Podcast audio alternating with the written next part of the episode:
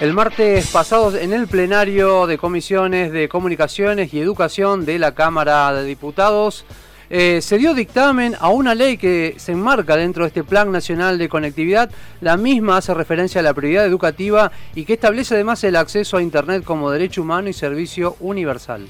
Se trata de una iniciativa impulsada por el diputado nacional del Frente de Todos por Córdoba, Pablo Carro, presidente precisamente de la Comisión de Comunicaciones de la Cámara Baja, que ya está en contacto con Noticias al Toque. Diputado, bienvenido. Javier Sismondi y Susana Álvarez lo estamos saludando. ¿Qué tal? ¿Cómo les va? ¿Qué dicen?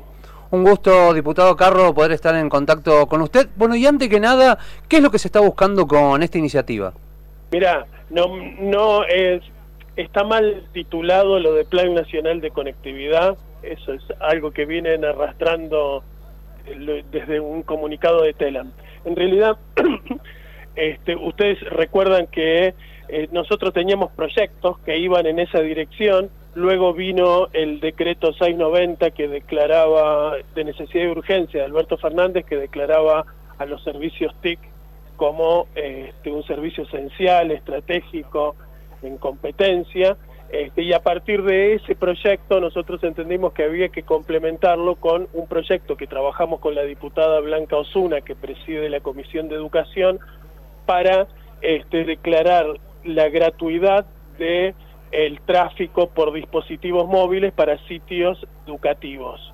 Este, lo que estamos buscando es que en un momento tan difícil como en el que estamos atravesando por la pandemia, aún cercanos a la vacuna, sabemos que el año que viene este, no va a ser completamente normal y aún si regresáramos a algún tipo de normalidad, sabemos que, que la virtualidad ha venido para quedarse y entonces entendemos que no puede ser que el Estado gaste un fangote de plata para garantizar la gratuidad del jardín maternal, de la primaria, de la secundaria, del terciario, de la universidad, y que sea un costo excesivo el que impida acceder a esa gratuidad por los gastos de conectividad.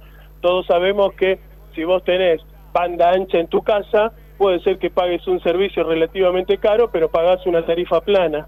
Nadie cuenta cuánta información vos este, descargás. En cambio, si tenés que hacerlo a través de, un dispositivo móvil, de, un teléfono celular, sabemos que el plan es muy caro, se paga, de hecho los planes son de 3, de 5, de 10, 12, 20 gigas, este, y aún así, si tuvieras que solamente conectarte con tus docentes o con tus alumnos o bajar con los sitios de la universidad, si sos estudiante universitario, es muy costoso. Entonces entendemos que eso tiene que ser gratuito, así lo entendimos, ha sido un proyecto de consenso, ya tiene dictamen, esperamos que tiene que pasar por la Comisión de Presupuesto y ojalá podamos discutirlo en el Pleno eh, de la Cámara antes de fin de año. Diputado, em, ¿cómo piensan implementarlo? ¿Qué es lo que plantea la iniciativa, teniendo en cuenta que hay tantas diferencias que tienen que ver con el acceso a la conectividad? Tanto si hablamos de eh, el estado socioeconómico de cada familia, como si hablamos de las regiones distintas de nuestro país. En ese sentido, ¿qué es lo que se tiene pensado desde la iniciativa para asegurar que no se discrimine en esto? Mira, es, es, un proyecto bastante sencillo porque en realidad está dirigido a las grandes compañías de telefonía, este, porque el acceso a la conectividad en muchísimos rincones de nuestro país, sobre todo en nuestra provincia, tiene más que ver con el trabajo de cooperativas que con el trabajo que brindan las grandes compañías de telecomunicaciones. Vuelvo a insistir, si vos tenés eh, una conexión, llega fibra óptica hasta tu casa, no tenés problema, porque con ese abono este, cubrís todo el tráfico de información que necesites. Pero si necesitas hacerlo por dispositivos móviles, por celular, es muy caro. Entonces lo que estamos planteando es que los sitios que defina el Ministerio de Educación este, como sitios educativos de portales estatales donde haya este, allí los documentos, los libros, los, eh, los datos, los trabajos prácticos, lo que necesiten descargar los alumnos, las aulas virtuales, que que todo ese proceso educativo, si lo tenés que llevar adelante a través de, de un teléfono celular, sea gratuito. Es decir, que esos sitios directamente sean de libre circulación sin cobro por parte de las empresas. Por lo tanto, simplemente se trata de que el Ministerio de Educación establezca un listado, es la autoridad se lo comunique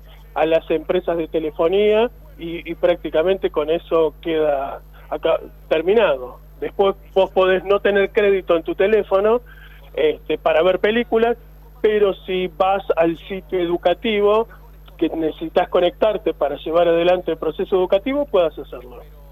¿Han hablado también con, diputados de la oposición para que eh, esta, esta ley, este proyecto pueda tener luz verde en el Congreso?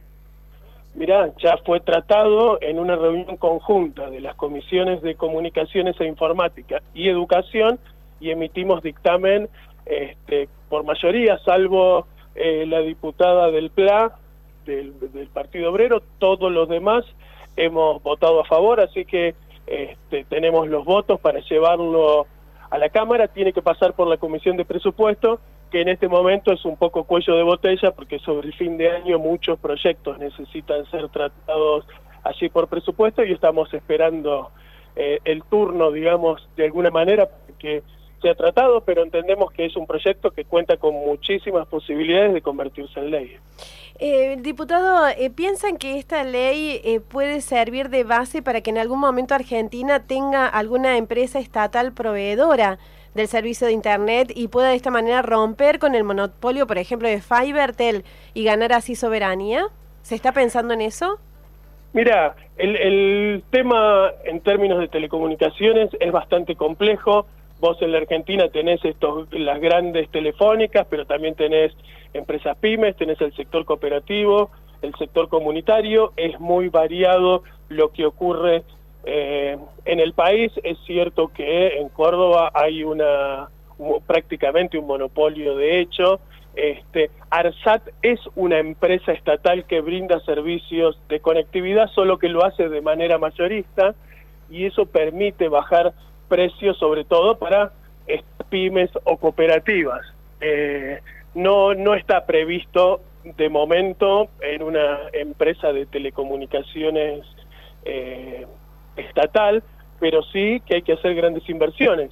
Eso tiene que ver con volver a retomar ARSAT, lo que era ARSAT 3, que ahora será ARSAT segunda generación. Es un satélite de telecomunicaciones que va a permitir conexiones este, de Internet en los lugares más alejados, y después hay una gran inversión del Estado Nacional, también de la provincia, este, y esperamos que también de las empresas para el tendido de fibra óptica, de modo tal de seguir conectando este, ciudades en el país y logrando esa conectividad que nos permita este, reducir la, la brecha digital. Eh, teniendo en cuenta esta pandemia, ¿no? que ha acelerado muchos procesos, no solamente a nivel argentino, sino a nivel mundo, también ha dejado al desnudo eh, mucha, muchas eh, eh pobrezas en, en, en, diferentes áreas, ¿no? Eh, en la cuestión de educación y sobre todo en esta cuestión de conectividad eh, se ve muy claro en este 2020.